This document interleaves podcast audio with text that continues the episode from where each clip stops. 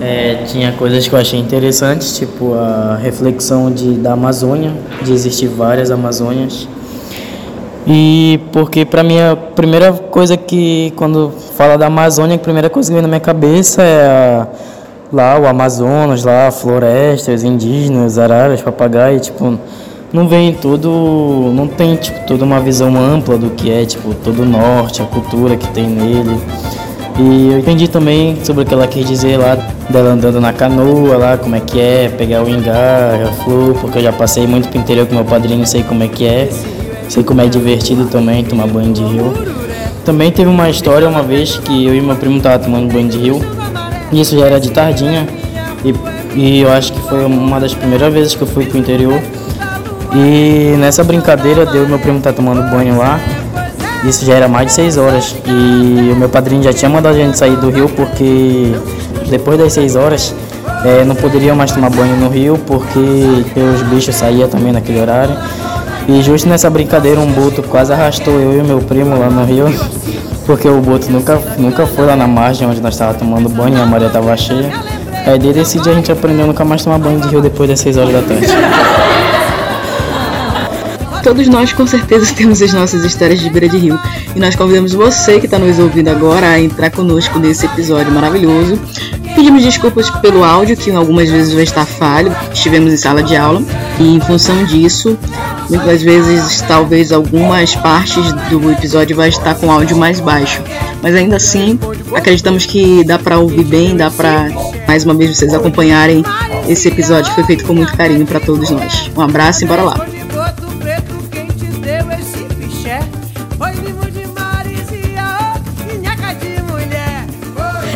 Eita 2023, cheio de vida, desafios, agenda corrida das tantas beiras. Mas vivas estamos e voltamos mais uma vez Santana, Amapá, Amazônia, Brasil e mundo. E este, a este, é o Na Beira do Rio. Uma série de podcasts que celebra seres, saberes, vivências, diálogos e conexões e mais uma ruma de coisas diretamente de Santana, no estado do Amapá. Então, e com muita alegria, eu, Andréia França, e a minha querida amiga Eloane Carini, retornamos para mais um episódio especialíssimo. Este que conta com 40 convidados. Sim, 40 convidados super especiais.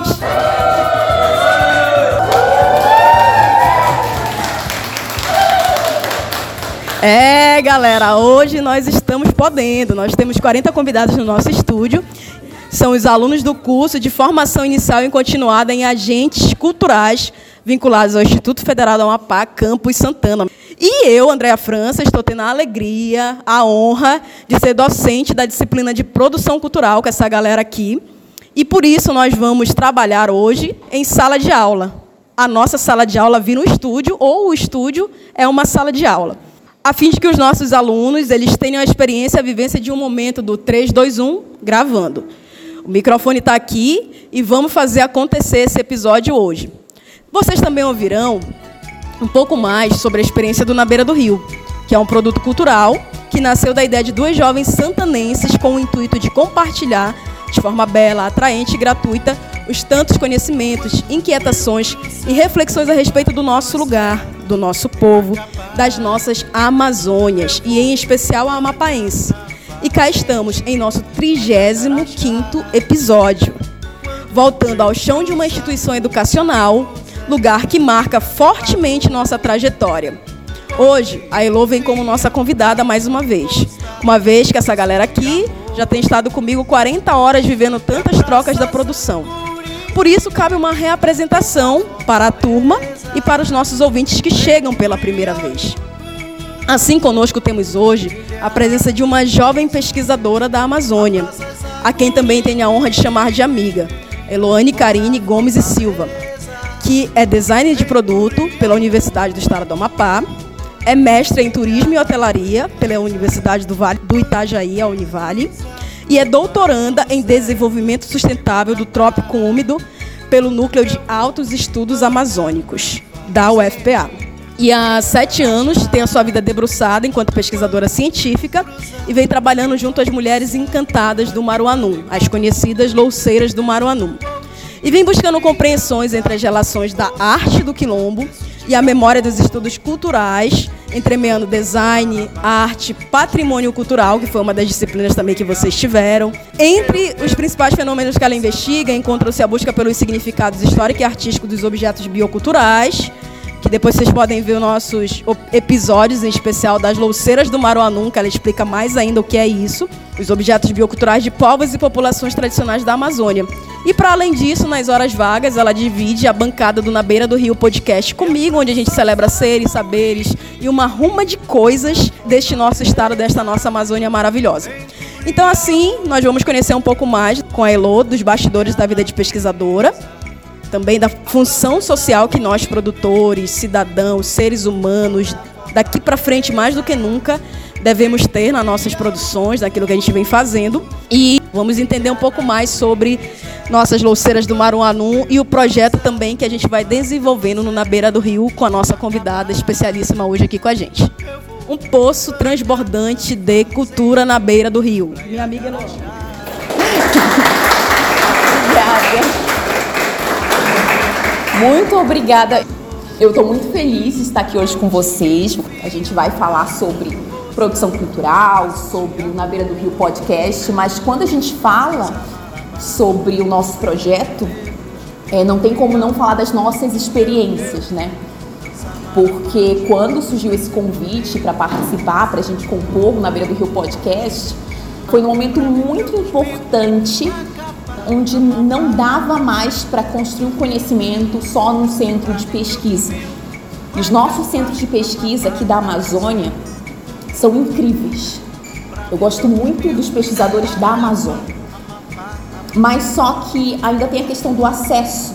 Né? Então, quando a, Andrea veio com a proposta do Na Beira do Rio podcast, e a gente sempre teve muitas afinidades, a gente compartilhava muita coisa foi uma oportunidade da gente compartilhar um pouco das nossas experiências, das no da nossa formação que é interdisciplinar. Nós nos formamos juntas, daí triamos caminhos diferentes, só que parecidos. A gente sempre teve muitas afinidades, né? Por isso que a gente montou o Na Beira do Rio, assim, aos moldes como a gente tem hoje.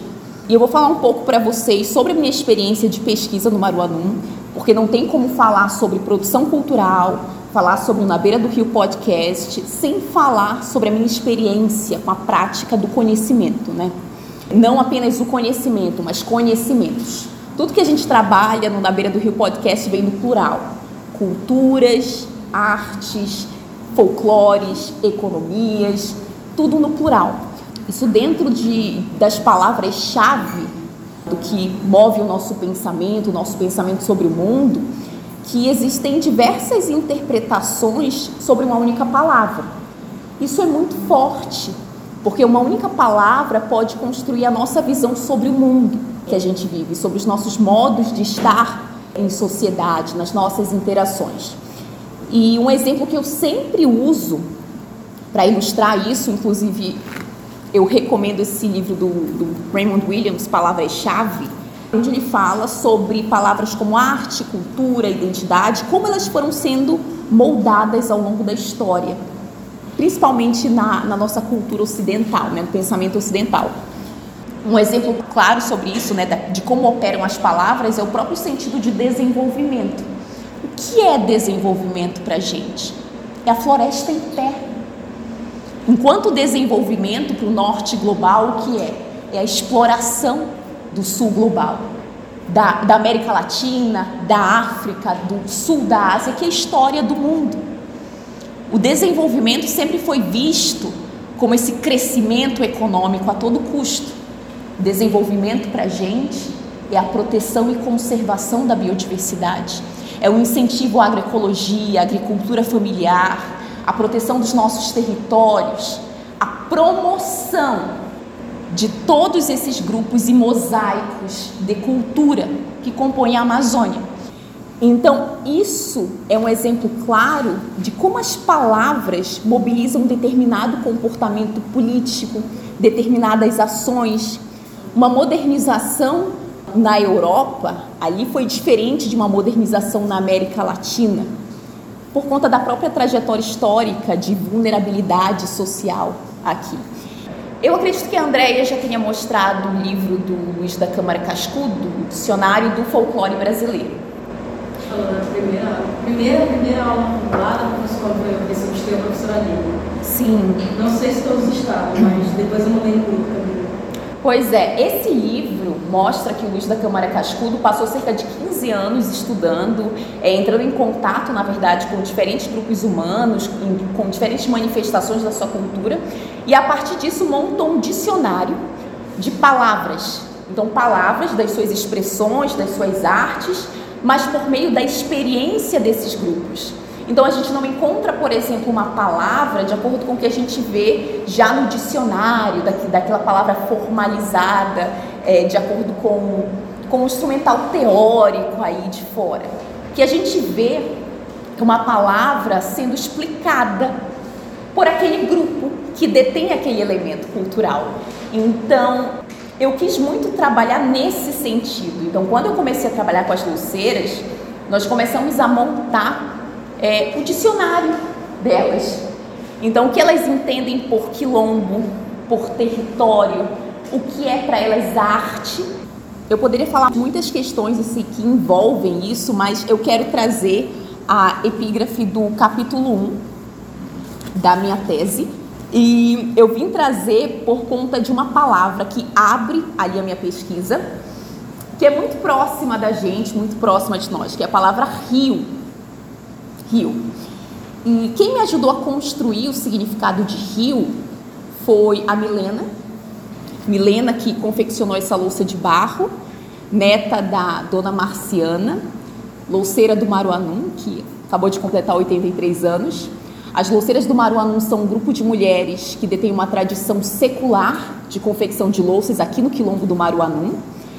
E esses objetos resguardam conhecimentos múltiplos sobre o território, sobre o ecossistema, sobre as matérias-primas, sobre os rituais, sobre a mãe do barro, para quem elas pedem licença para poder retirar o barro. Tu não vai entrando ali, tu tem que fazer um, uma loucinha de oferenda também para ela, né? pedir licença porque ela, ela está te fornecendo o dom daquela arte, o dom daquele, daquela matéria-prima e a partir daquilo vai sendo criado todos esses objetos que na verdade surgiram como utilitários na comunidade, a comunidade sempre utilizou esses objetos ali. E com o tempo, né, foi popularizado e outras comunidades começaram a fazer encomendas para as louceiras e hoje elas fazem diversas exposições pelo Brasil.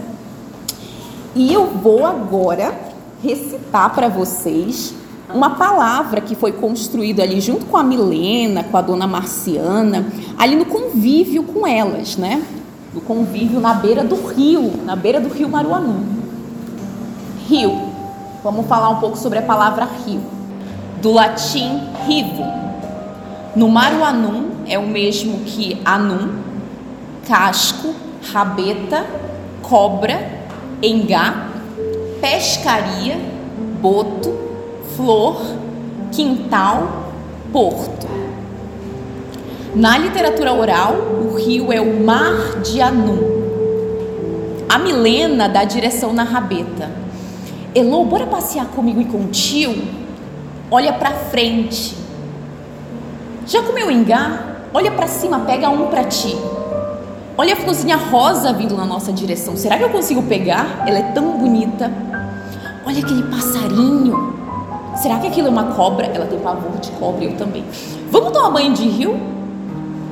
Tempo presente. No rio a gente não pensa em nada, mas sente tudo. Outros modos de estar. Sentar na beira do rio e contemplar o tempo. Sentido figurado. Na beira do rio conseguimos tocar no tempo. Olhar no indicativo o tempo está aqui, transfigurado em nós. Como diz Vanilda, o tempo somos nós. Filosofia do rio. O tempo contemplado na beira do rio também se transfigura em nada. O tempo inexiste. o que existe é a presença harmoniosa. Função da linguagem, fusão da corporeidade e natureza.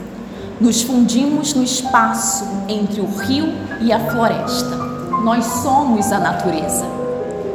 Mais do que banhar-me no rio, molhar apenas os pés em sua beira enquanto sinto meu corpo fincar em suas profundezas e ao mesmo tempo se espalhar lentamente através do sopro da brisa até nos tornarmos um só. Sinônimos: em período de cheia, o rio é sinônimo de banho, mas quando a maré baixa, é sinônimo de tiração de barro para as mulheres fazerem as suas loicinhas. Loicinhas. Essa é a epígrafe do, do primeiro capítulo da minha tese, e nada mais é do que o significado de rio para o território quilombola. E eu quis trazer isso para vocês para falar uma coisa muito simples, mas que mobiliza muito as nossas ações sobre o mundo, que são as palavras.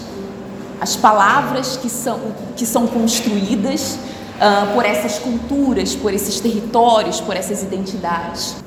E eu trouxe isso como exemplo para que a gente entenda que quando a gente trabalha com cultura, a gente trabalha com sujeitos. A cultura não existe por si só. Ela é um conjunto de elementos que são referências para um determinado grupo. Aquele grupo se reconhece nessas referências e a partir delas constrói o seu olhar sobre o mundo, os seus modos de estar naquela realidade.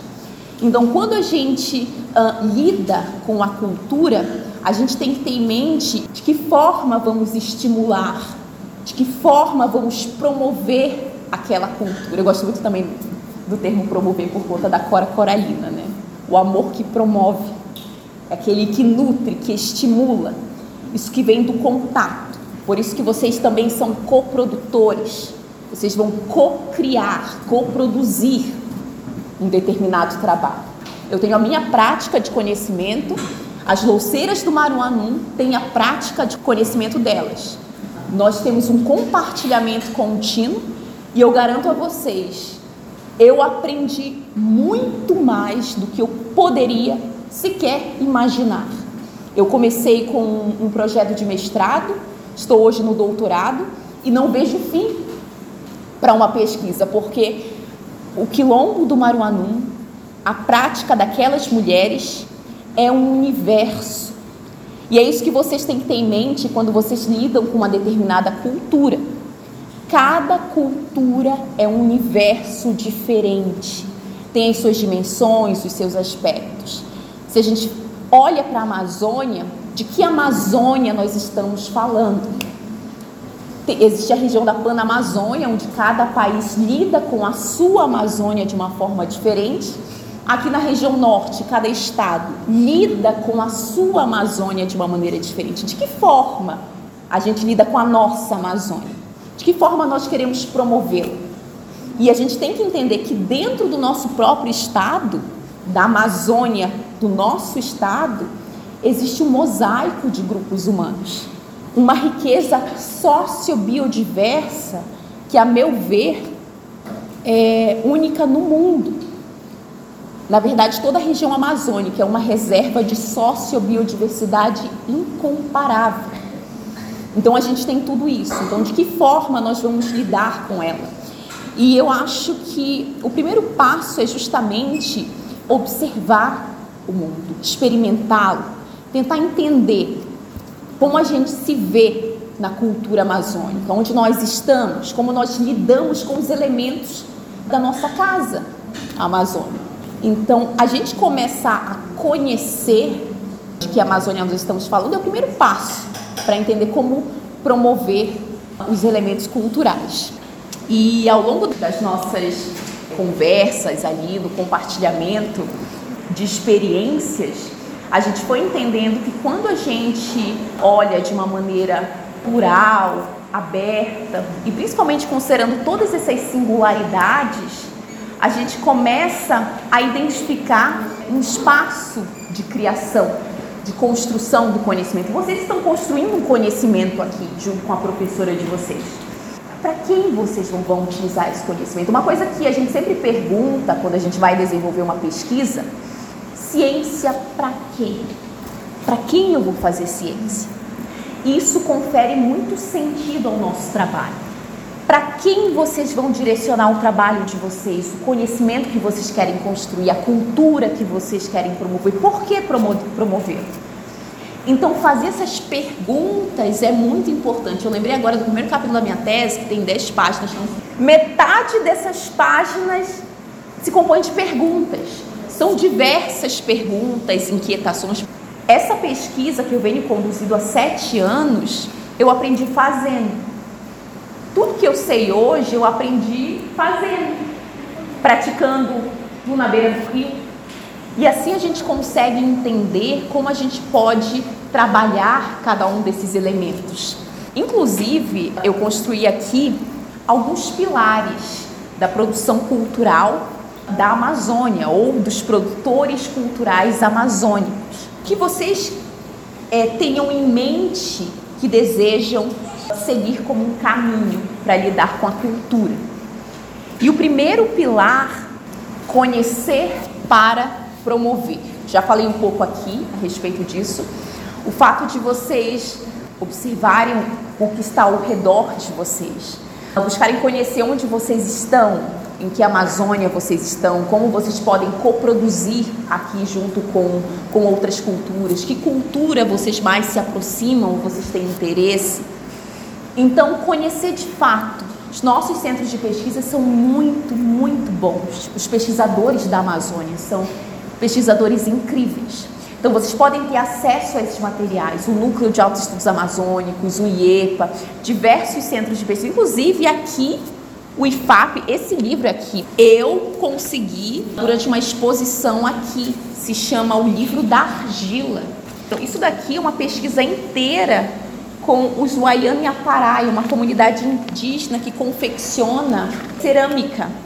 E aqui mostra a questão dos próprios territórios, as narrativas dos primeiros tempos é um outro universo. E essa pesquisadora, que eu já utilizei em alguns trabalhos, ela trabalha há mais de 10 anos com essa comunidade e continua produzindo diversos materiais.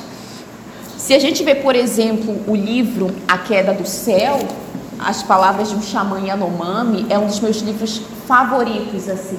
Um dos marca muito a ciência de hoje, a ciência que a gente precisa. Não aquela tradição moderna que a gente foi influenciado. E eu garanto a vocês, os pesquisadores da Amazônia detêm um conhecimento incrível. E um detalhe importante, até o século XVIII, os cientistas eram chamados de artistas também. Eles eram considerados artistas. Uh, todas aquelas pessoas que produziam algum determinado conhecimento, desde a pintura, música, é, ciência, teatro, escritos, eram considerados artistas. Porque a arte, o entendimento etimológico mesmo, de habilidade, nada mais é do que uma criação humana. Então, todo fruto de uma criação do pensamento humano é arte. Então é curioso isso, né? arte é habilidade, é criação. Então é por isso que a gente não fala de uma história da arte, a gente fala de diferentes artes, diferentes culturas. E esse livro em específico é uma é, é, é um marco para a ciência contemporânea, para a ciência que a gente conhece hoje, porque é uma trajetória de um antropólogo, que é o Bruce Albert, que é francês, e do Davi Kopenawa, o líder indígena Yanomami.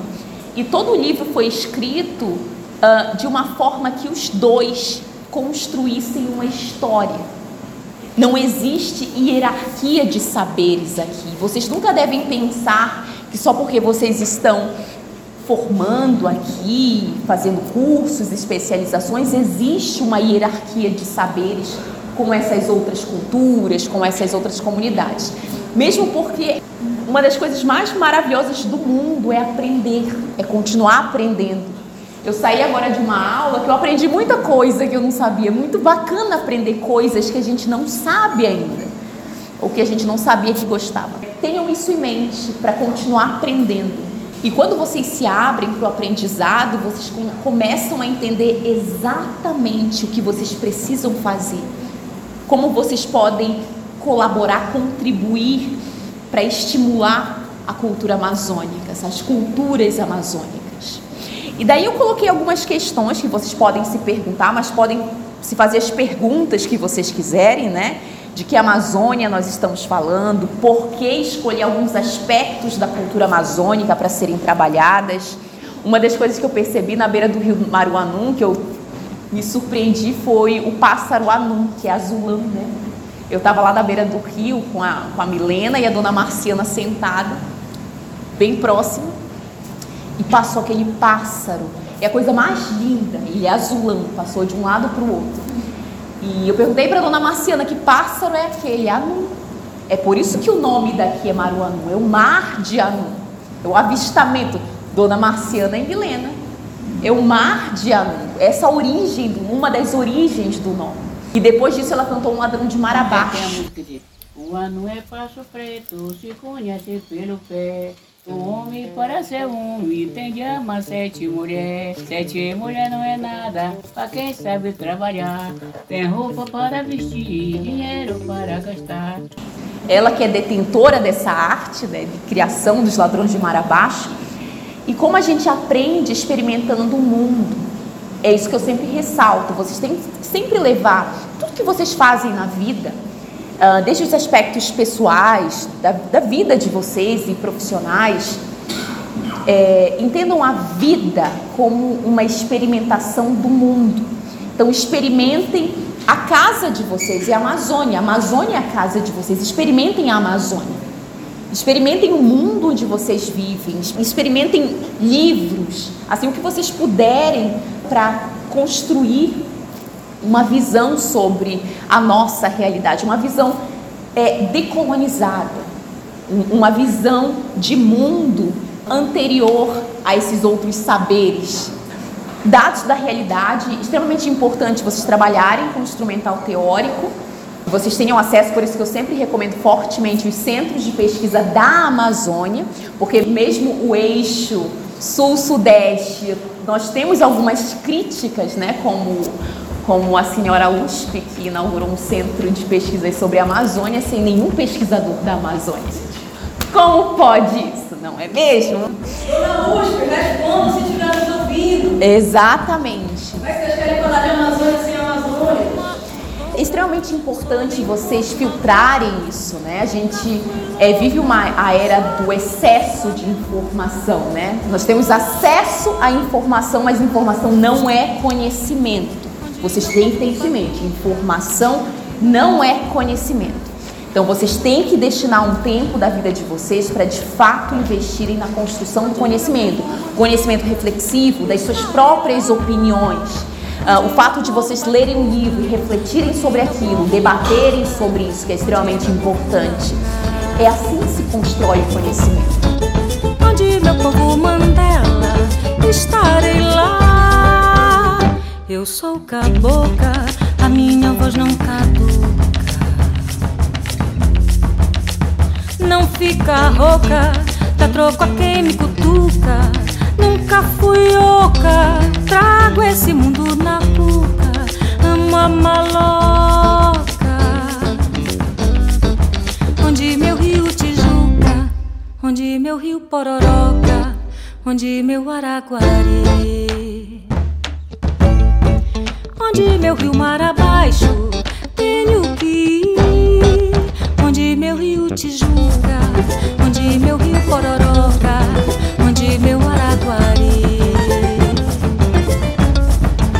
Onde meu rio mar abaixo. Um outro pilar da produção cultural amazônica: obras coletivas. Vou retomar, porque eu já havia falado. Coproduções, cocriações. A cultura já está ali e ela é nutrida por sujeitos sociais. Vocês vão promovê-la de que forma? Interlocução de saberes, enxergando o afeto central que mobiliza essas culturas. Afeto tem muito a ver com a própria essência, né? A forma como vocês conseguem se aproximar de determinada cultura e não olhá-la como como um rato de laboratório, assim, com aquele olhar distanciado, mas olhá-la de dentro, experimentando, compartilhando aquilo. A gente aprende muita coisa. A gente aprende, inclusive, a definir os nossos próprios instrumentos de trabalho. A gente consegue ter muitas ideias. E uma das ideias que eu tive com a Milena foi uh, a organização das oficinas de criação que nós vamos realizar agora no segundo semestre, porque enquanto nós estávamos ali é, na beira do rio Maruanum, eu tenho até a foto aí que está com vocês que tem essa louça e tem uma pulseira de flor. A Milena que fez para mim, mas ela fez conjunto completo. Ela fez colar, brinco, mas foi se desfazendo, mas eu, eu guardei. E uma das coisas que ela sempre fazia quando nós estávamos ali era justamente pegar cada um dos elementos ali, flores, o que quer que fosse, e criava novas coisas, novos significados para aquilo, sem interferir de forma nenhuma é, na natureza, mas pelo contrário, contando histórias sobre aquilo, montando assim uma série de coisas. É muito bonito de ver a forma como, como existe essa relação. E a partir disso, ela, ela me deu uma ideia para as oficinas de criação que nós vamos fazer no segundo semestre, onde nós vamos reunir as louceiras do Maruanum para justamente trabalhar esse dicionário das palavras, né? O que é território, o que é quilombo, o que é ser uma mulher quilombola do Maruanum, o que é ser uma louceira do Maruanum. São elas que vão me dizer. E nós vamos construir esse conhecimento. Tenham sempre em mente isso, que a forma como vocês lidam também com a cultura a partir daquilo, quando vocês entram em contato com o afeto central daquela cultura, vocês conseguem uh, desenvolver instrumentos para promovê-la. Vocês conseguem ideias para criar projetos, para criar conteúdo bem bacana para ser trabalhado. E por fim, produção cultural é um espaço de subjetivação. Assim como o nosso podcast, que eu considero um espaço de subjetivação. O que isso significa? Significado. Espaço de, de subjetivação é um espaço que permite que a gente debata novos significados. A gente acabou de falar, um novo significado para a palavra rio, que representa muito melhor aquela cultura um novo significado para território. Não é a cartografia ali eurocêntrica que vai me dizer onde fica o meu território. Sou eu, Dona Marciana. Muito menos quem somos nós. Exatamente, quem somos nós, exatamente. Quem vai falar o que é ser uma mulher quilombola é a Dona Marciana. Ela quem vai me dizer o que é ser uma mulher quilombola. Não é um livro de um antropólogo inglês quem vai me dizer isso e não que se tire a validade da pesquisa de qualquer pessoa. Exatamente. Mas é justamente quando eu coloco essa subjetividade, a gente vai entender novamente que a gente vem conversando sempre, a diversidade que existe, somos plurais, somos diversos, que há uma validade para aquela pesquisa de fulano de tal, ah, mas dentro daquele contexto que ele avaliou, dentro de uma lógica maior de ciência, uhum. ok, mas que não necessariamente seja determinista para todos os povos e compreender essa diversidade que cada um também dentro do seu território, da sua prática própria, da sua cultura própria também vai estar trazendo, validando né, aquilo que ele sempre diz também com Paulo Freire. Não é que eu saiba mais ou menos, o conhecimento é diferente. Não é que haja conhecimento melhor ou pior. Os conhecimentos simplesmente são diferentes. Exatamente. São práticas de conhecimento diferentes. Como vocês vão ter a sua prática de conhecimento em contato com, as, com essas práticas de conhecimento, vem o diálogo, a interlocução.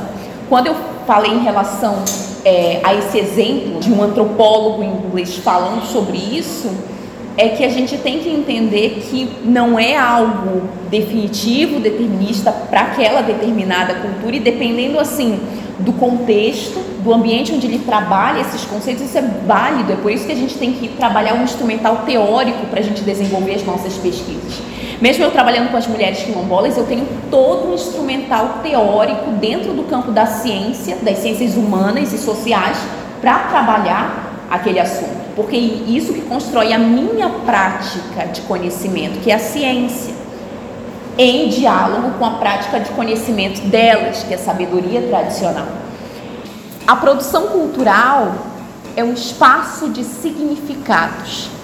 Como vocês vão geri-los? Como vocês vão construí-los, reconstruí-los? Vocês pegam uma um determinado elemento de uma determinada cultura para fazer uma determinada coisa, não sei o que é. Como vocês vão organizar todos esses significados? Vocês vão buscar reconstruí-los para a contemporaneidade? Vocês vão buscar preservá-los? Mas como preservá-los? Né? Como, como preservar uma cultura sem cair uh, naquela espetacularização da cultura, muito, muito característica do nosso sistema capitalista. Mercadoria, exatamente, sem transformar cultura em mercadoria.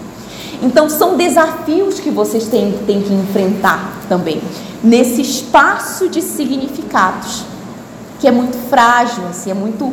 É frágil no sentido da gente cair nessa questão dos circuitos de mercado, nessa espetacularização muito comum aqui na região, principalmente por conta dos projetos institucionais do governo. Mas daí vocês são diferentes, aqui é outra história. Então vocês têm que pensar dessa forma, né? Como vocês vão organizar esses significados da cultura? Como vocês vão potencializar esses significados, né, frente a um determinado contexto? Frente a, um, a uma determinada problemática daquela cultura. A técnica das louceiras do Maruanum, tem alguns estudos feitos pelo Guild, foi identificado que a técnica que elas utilizam é característica de toda a bacia amazônica, isso desde o século V. Então, essa técnica que elas mantêm até hoje.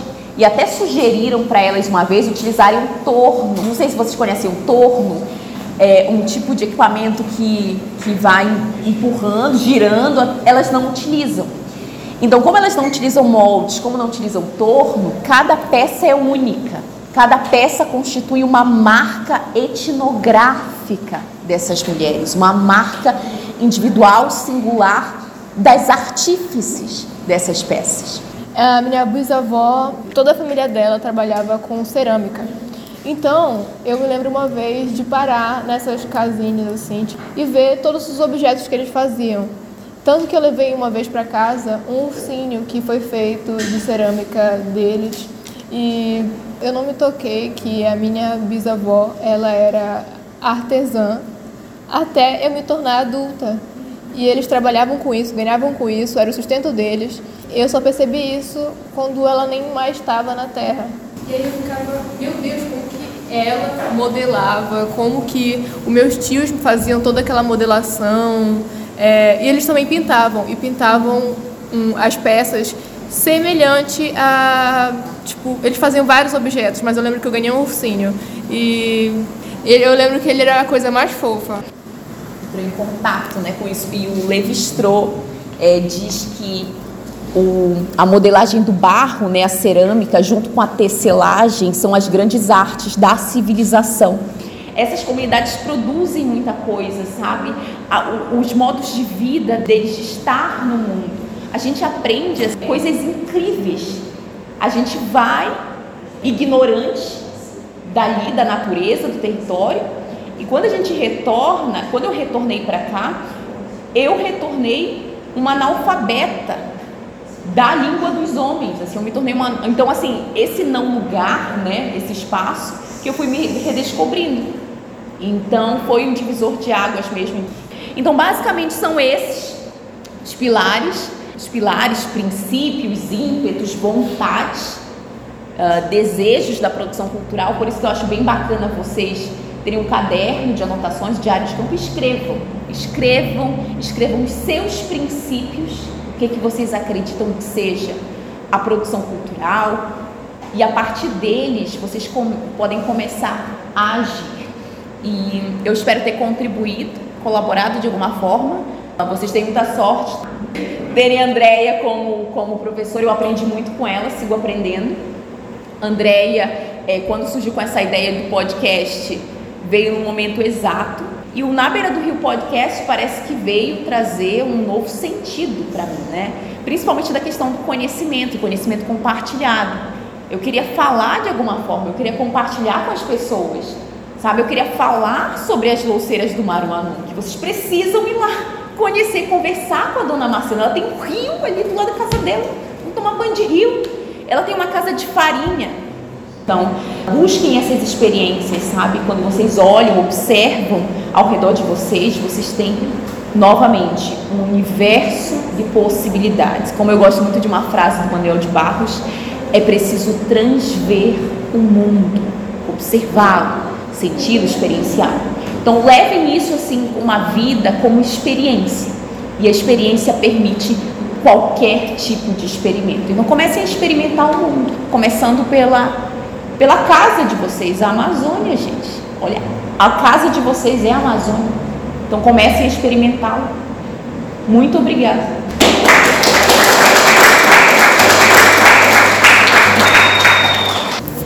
A gente vai abrir para as perguntas. Dona Adriana. Não, tô dizendo assim, de experiência, né? Como a senhora falou, do Rio, de lá. O meu cunhado, quando eu morava no Jari, a gente sempre atravessava de Rabeta para Monte Dourado, né? Aí tem as comunidades lá. Ele mora numa comunidade chamada Braço. E lá no terreno dele tem um rio também, tem aquela ele, ele mesmo fez uma para fornecer energia para a própria casa dele com o rio, ele fez tinha Foi. E lá é muito bonito o rio lá, tem aquelas pedronas grandes assim na beira do rio, no rio lá dele todinho, uma cachoeirinhazinha muito bonito mesmo. E aí é uma experiência muito boa. Assim, o que eu sinto falta do Jari é disso, de às vezes de tarde era muito quente, a gente pegava saía para tomar banho no rio. Tem no Laranjal tem o tio João, tem é, o Sombra da Mata que falam, né? Tem vários rios lá coisa boa. Partiu Jari, galera! Uh! Mais uma vez, viu? Partiu Jari. No Laranjal do Jari, o significado de rio pode ser variado, porque dependente do ano, o rio pode significar morte, porque basicamente existem épocas que ele transborda, toda a Laranjari fica alagada, pessoas perdem suas casas, até postei nas minhas redes sociais vídeos das pessoas tentando salvar suas coisas. Não existe uma infraestrutura que é feita adequadamente para aqueles ribeirinhos que moram naquelas palafitas, porque é uma comunidade imensa de palafita. O rio, para eles, às vezes no ano, é morte. E outra coisa que eu queria comentar é que a minha avó e o meu avô, por parte de pai, eles moravam em um quilombo você falou sobre a questão que a gente tem muitas visões sobre a Amazônia. Em um livro e uma autobiografia que a minha tia fez, uma tia que ela é física, é professora inclusive, eu citei uma vez que a mãe dela não queria que ela se tornasse professora. Ela recebeu um monte de prêmios, foi para os Estados Unidos, fez uma autobiografia e na autobiografia dela, pela primeira vez que eu li, eu descobri aonde que era esse quilombo, era no quilombo do Maranhão. E aí eu falei, nossa, então quer dizer que o meu avô, a minha avó, os meus tios, todos eram quilombolas, porque ser quilombola é basicamente ser residente e também residente de um quilombo e também a cosmologia que existe dentro de um quilombo. E aí eu me perguntei, então seus descendentes também são quilombolas? Eu comecei a pensar em relação a isso, porque realmente eu não sabia então, existe quilombos na área do Maranhão. Existe uma vez, a minha transista, né? Ela mora no quilombo do Curiaú e ela disse que ela aprendeu a trançar por um conhecimento assim que veio dos antepassados. Não é uma coisa que ela, tipo assim, fez um curso e aprendeu. É uma coisa assim de família, de tradição, de época, de ancestralidade. Então eu me senti muito honrada por estar trançando cabelo com ela naquela vez. Aí eu pensei, nossa, então a gente tem vários tipos de quilombo. A gente tem um quilombo lá no Criaú, a gente tem um quilombo lá em Maranhão, a gente tem um quilombo é, que foi citado por ela também. A gente tem vários tipos de quilombo e nossa terra ela é protegida justamente por esses territórios por esses territórios quilombolas e indígenas que são preservados e são preservados também por aqueles que vivem neles.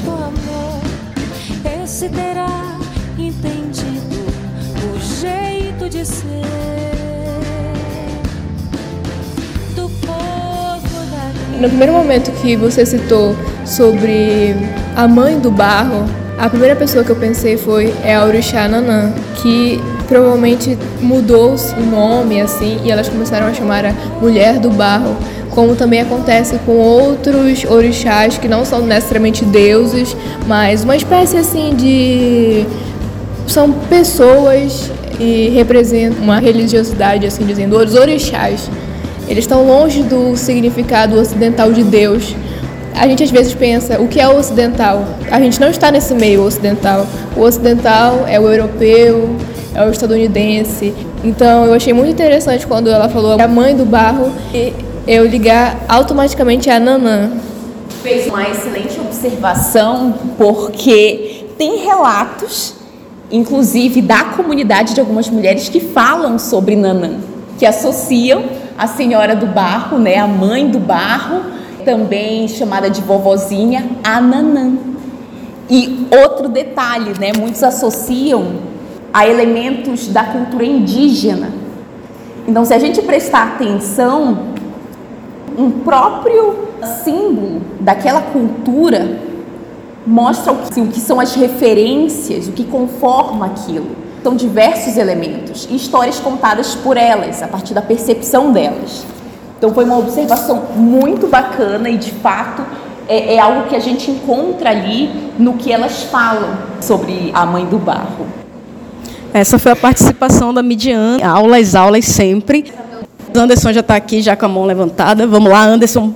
A sua experiência em relação à pesquisa, você aprendeu a manusear, você fez sua própria louça para deixar a sua a sua marca registrada, conseguiu? Porque pelo que você falou durante, pareceu que você já, é, ao conviver com elas, você adquiriu esse conhecimento, tipo, sem precisar estar tá, tá perguntando, ah, tu, tu viu ela fazendo assim, ah, ela fez desse jeito. Como ocorreu mais ou menos esse processo? Gente, não sei porque eu ainda não confeccionei a minha louça. Eu acho que eu estou esperando o melhor momento para isso. Eu já produzi a minha loucinha para a mãe do barro, mas eu, eu acredito que seja algo tão especial esse contato com elas que talvez um dia eu faça. Marco, tem uma consideração. Por que o Rio Maruanu? O que, que difere ele de outras comunidades que tenha te marcado? Seja, sei lá, etnografia, cosmologia, alguma coisa assim? A parte mais antropológica da coisa. O rio Maruanum é o quintal da Dona Marciana. Ela tem um porto particular. Eu poderia falar sobre tantas coisas ali, eu tive muitos momentos muito importantes, mas eu acho que o principal deles é porque é uma referência para mim, por ser uma lembrança do encontro com a Dona Marciana. Porque quando a gente conversa com a Dona Marciana, a gente consegue ver toda essa imensidão do que é a arte, do que é o rio, do que é a cultura, do que é o conhecimento humano, do que é o sincretismo religioso, do que é a história, a tradição. Então, eu poderia aqui falar durante muito tempo sobre elas, mas vocês podem visitá-la no centro de exposição, que ela sempre é, participa, ela é super popular. Então, conversem com ela, conversem com as louceiras vão é, conhecer as comunidades que nós temos por aqui. Lá tem a dona Geralda também, né? Que sempre fala quando eu estiver por lá é para eu para eu passar e tomar um cafezinho na casa dela. Tem o seu Matias, que sempre fala para quando eu quiser conhecer mais histórias do Maruanum, para eu ir lá com ele. Então, são pessoas assim, são pessoas que compartilham o conhecimento de uma forma tão simples e tão grandiosa. Então eu acho que foi isso que, acho não, tenho certeza, que por isso que o Rio Maruanu se tornou uma referência de cultura para mim, uma referência de identidade, de reconhecimento, né, de estar no mundo. Lucas, Lucas quer fazer sua fala agora, participar com a gente também, vamos lá. É, tinha coisas que eu achei interessantes, tipo a reflexão de, da Amazônia, de existir várias Amazônias, porque para mim a primeira coisa que quando fala da Amazônia, a primeira coisa que vem na minha cabeça é a, lá o Amazonas, lá florestas, indígenas, araras, papagaios, tipo, não vem tudo, não tem tipo toda uma visão ampla do que é tipo todo o norte, a cultura que tem nele. E eu entendi, eu entendi também sobre o que ela quis dizer lá do dela andando na canoa lá, como é que é, pegar o ingá, a flor, porque eu já passei muito pro interior com meu padrinho, sei como é que é, sei como é divertido também tomar banho de rio. E também teve uma história uma vez que eu e meu primo estavam tomando banho de rio, isso já era de tardinha, e, eu acho que foi uma das primeiras vezes que eu fui pro interior. E nessa brincadeira, deu meu primo tá tomando banho lá, isso já era mais de seis horas. E o meu padrinho já tinha mandado a gente sair do rio porque depois das seis horas é, não poderia mais tomar banho no rio porque os bichos saíam também naquele horário.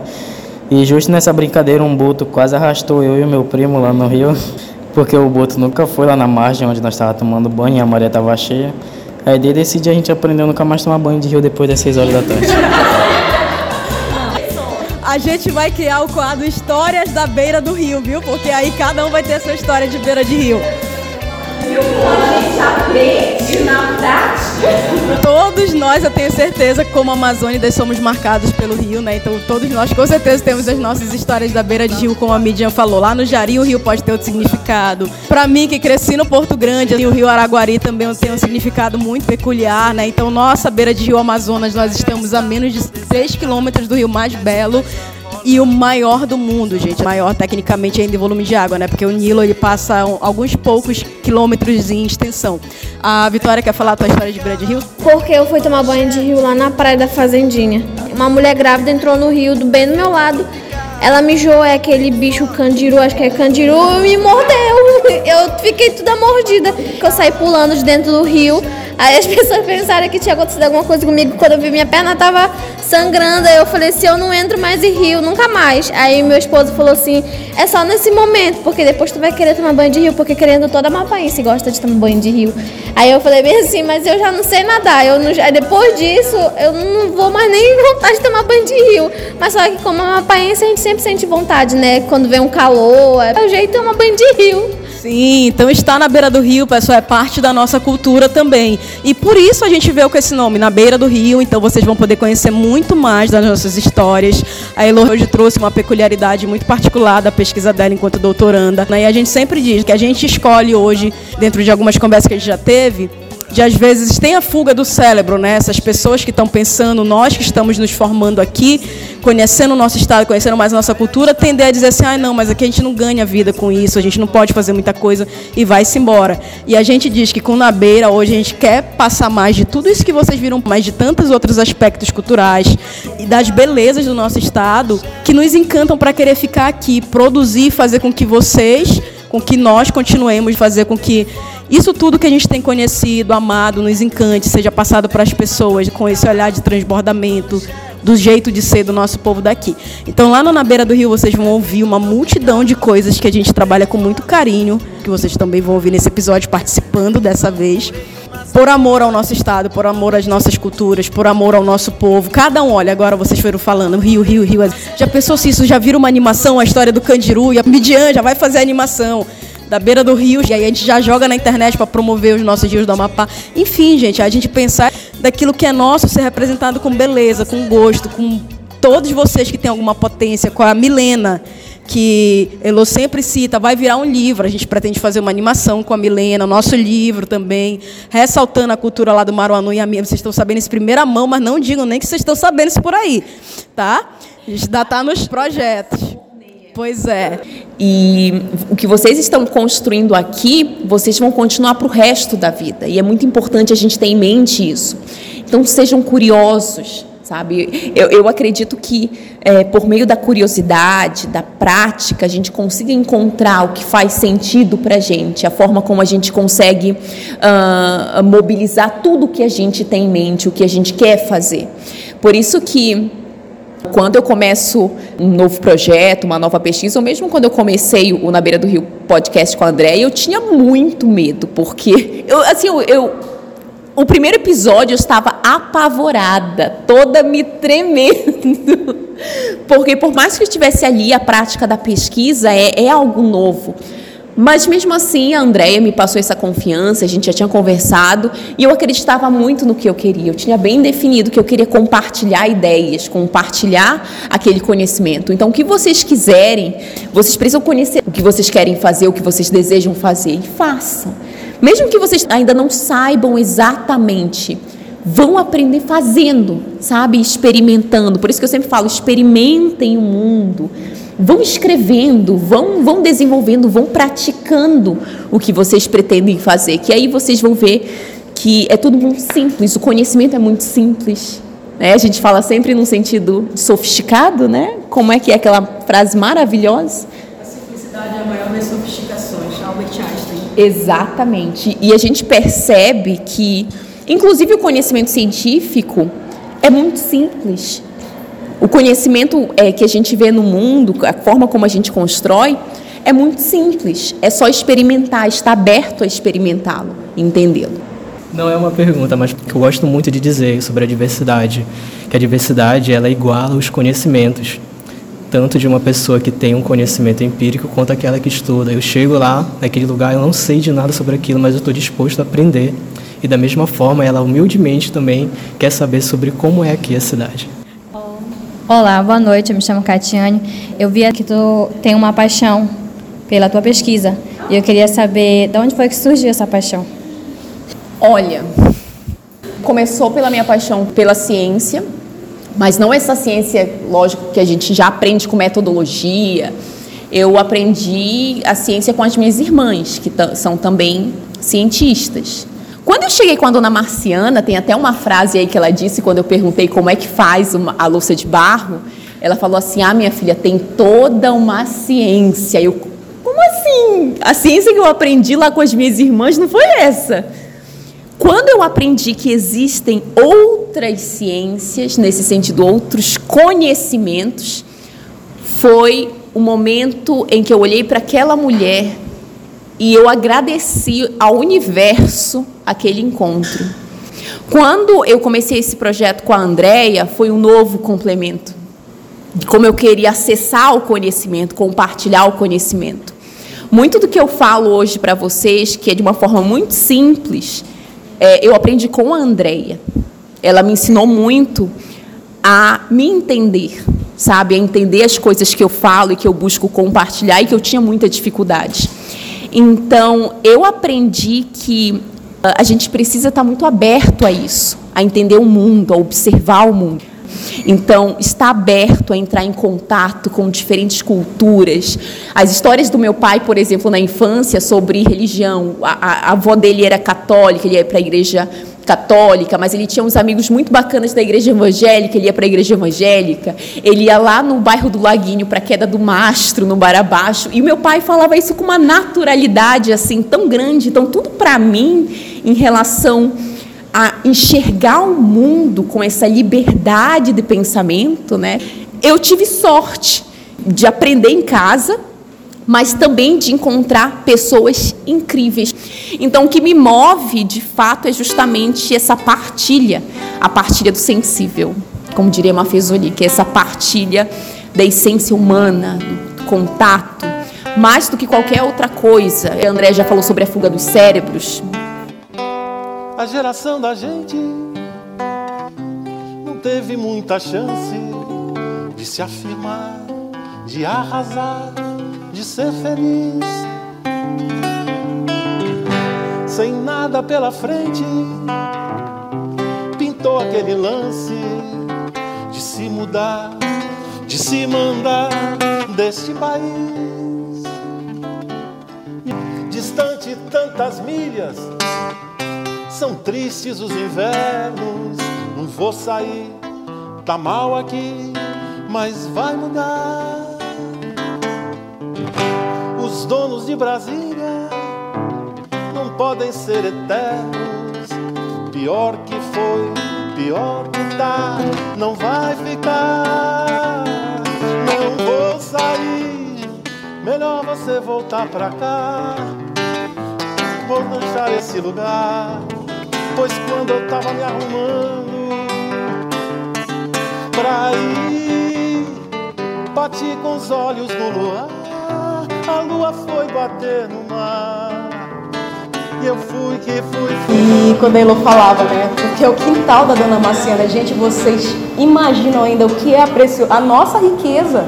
Dizer que o nosso, a gente, a gente tem um mundo inteiro no nosso quintal. Tem muita sorte. Aí pra fora os caras nem quintal, mas tem. A gente tem rio no nosso quintal, a gente tem frutas no nosso quintal. A gente tem bem aqui a 3 quilômetros da gente o maior rio do mundo. Então quando eu falo que a gente é rico, que nós estamos muito, mas muito, mas muito bem na foto, estamos bem de Amazônia. Quando a gente diz, ah, eu vou me embora porque aqui não está dando nada, meus amigos, o futuro do mundo é isso aqui. É a Leia Aldous Huxley, o admirado mundo novo, que o mundo tende a ir para robótica, para tecnologia, para inteligência artificial, e só sobra um cidadão que eles chamam lá de um selvagem. E esse cidadão nessa tese seríamos nós, os selvagens, mas é o único cara que ainda sabe o que é ser humano, que é ser de verdade, que é ter sentimento, que é viver, enquanto todo, toda a outra sociedade está vivendo com drogas, com projetado geneticamente. Nós somos estes últimos que restam defendendo o que é nosso.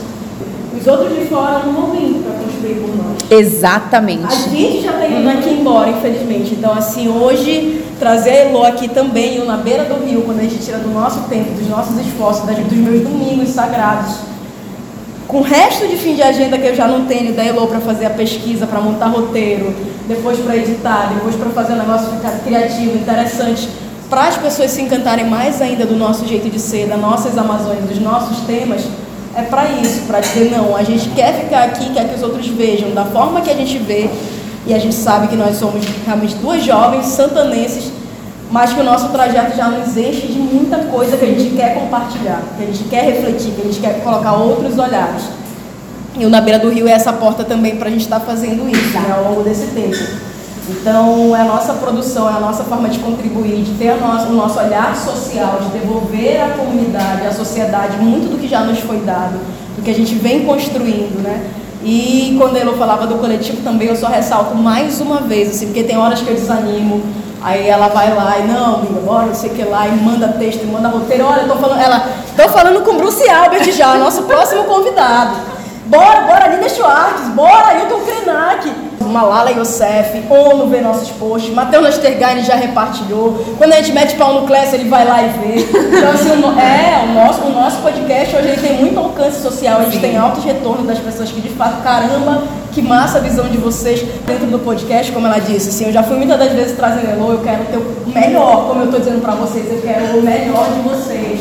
Porque eu acredito, e assim, ela tem trazido como uma pesquisadora da Amazônia, do núcleo de altos estudos amazônicos, meus amigos. Conhecimento que eu também pego com ela, também vou para os meus estudos, também vou para minhas pesquisas. Trago muita coisa, tem épocas que também ela tá lá no meio das coisas dela, tá com os capítulos para entregar, artigos e também vou lá segurando as pontas, do meu jeito lá no Instagram, vou trabalhando o que dá e a gente vai conseguindo se ajudar e seguindo construindo toda essa gama de conhecimentos, é um arcabouço muito bonito que é pra gente mesmo faz muita diferença no dia a dia. Falamos de ciência, falamos de educação, de cultura, de arte, de das doceiras, tem dois episódios. Então a gente faz uma produção louca hoje para tentar dizer, olha, é isso, nosso Amapá que a gente ama, que não tá atrás de sul, de sudeste nenhum. Esses dias uma pesquisadora do mestrado do sul veio atrás da Elô para fazer uma pesquisa lá, Elô, senta, Fia, senta aqui, vamos entender isso melhor.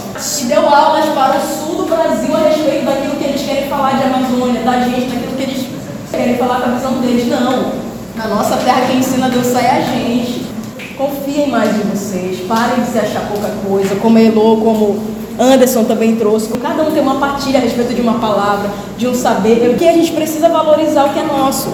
Então, é essa a importância de nós valorizarmos todas as formas de saber, todas as formas de conhecimento, tudo que vocês vão levar daqui para frente, que eu tenho certeza que aprenderam muito nesse curso, mesmo aqueles que não sigam na área, mais do que nunca trazendo uma pesquisadora da Amazônia também para dizer nós precisamos continuar nos aplicando no conhecimento do que é nosso, nos estudos do que é nosso. Porque se nós não fizermos isso, continuaremos sendo colônia de outros pesquisadores, de outros pensadores, de outros produtores que vão falar em nosso nome. E não é isso que a gente quer. É realmente a nossa construção, por pequena, por ainda começando a andar, mas é caminhando que a gente faz o caminho, né? Tenho certeza que cada um de vocês, nas especialidades de vocês, na vida de vocês cotidiana, não nasceram sabendo o que vocês sabem fazer hoje. Então é no passo a passo, é seguir, é continuar. E agradeço também, Elô, tá, pelo pronto aceite. Vocês podem nos ouvir mais, que lá no podcast, essa gente lá juntas, né? Estamos fazendo, eu digo com muito orgulho, estamos fazendo bonito. E eu adorei as histórias e vocês podem contar comigo. Não tenho redes sociais, mas a gente tem o Na Beira do Rio Podcast, então vocês podem entrar em contato, posso deixar meu e-mail, é, que a gente pode conversar. E é isso, eu desejo assim tudo o que há de melhor para vocês, que vocês não desanimem, mesmo com tudo isso, porque eu passei por uma situação muito complicada de fazer ciência no Brasil, né? Um país que desvaloriza a ciência, o próprio pesquisador. E além dessa fuga de cérebros, né, também pensei nessa possibilidade de ir embora, fazer ciência em outro lugar, mas daí não faria sentido a ciência para mim, né? Porque ciência para quem? Então eu queria é, ficar aqui porque eu acredito que uma nova forma de ciência é essa que a gente enxerga na Amazônia. Essa ciência do diverso, essa ciência plural, aberta. Tem até uma frase que eu sempre gosto, que eu falo, que é de um professor Antônio Castrilon, decolonizar a ciência, decolonizar o pensamento, decolonizar a vida. Quando a gente começa a decolonizar essas três dimensões da nossa vida, a gente consegue realmente experimentar o mundo. Então, nos ouçam, episódio 35 da Beira do Rio. E foi uma satisfação mais do que sempre estar compartilhando com vocês, continuaremos nesse dia, tá? Então, muito obrigada. Amo vocês. cheguei pra cantar na beira de rio. Meu coração mandei a saudade te buscar pra perto de mim. Se eu debrucei por sobre meu verso, o violão, um beijo no tempo segurei e guardei pra você. Se eu debrucei